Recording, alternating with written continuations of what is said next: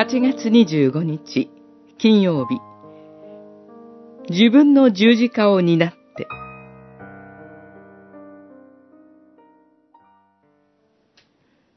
また、自分の十字架を担って、私に従わない者は、私にふさわしくない。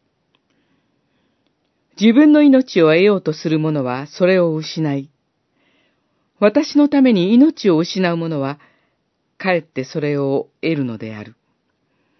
マタイによる福音書、十章、三十八節、三十九節。私はかつて、三浦綾子原作、塩刈峠の映画を見、大きな衝撃を受けました。人が友のために命を捨てる。これよりも大きな愛はない。ということが主題でした。長野正夫というキリスト者が、暴走する列車の下敷きとなり、乗客の命を救った実話に基づいた作品です。後に小説も読み、より大きな感銘を受けました。それはまだ、弓道中であった私に、受選を決意させる契機となりました。あれから40年が経とうとしています。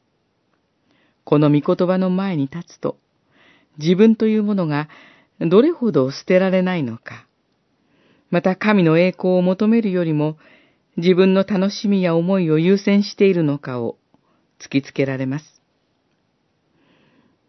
長崎西坂の26聖人の中で、最年少のルドビコ・茨城が、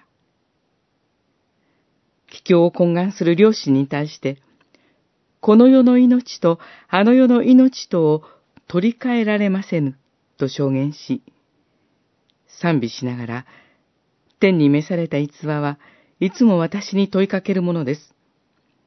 この二つのことを通して、上記の御言葉をずっと考えさせられています。そのままに求められるなら、私は確実に失格でしょう。憐れみ深い救い主、イエス・キリストに委ねていくほかありません。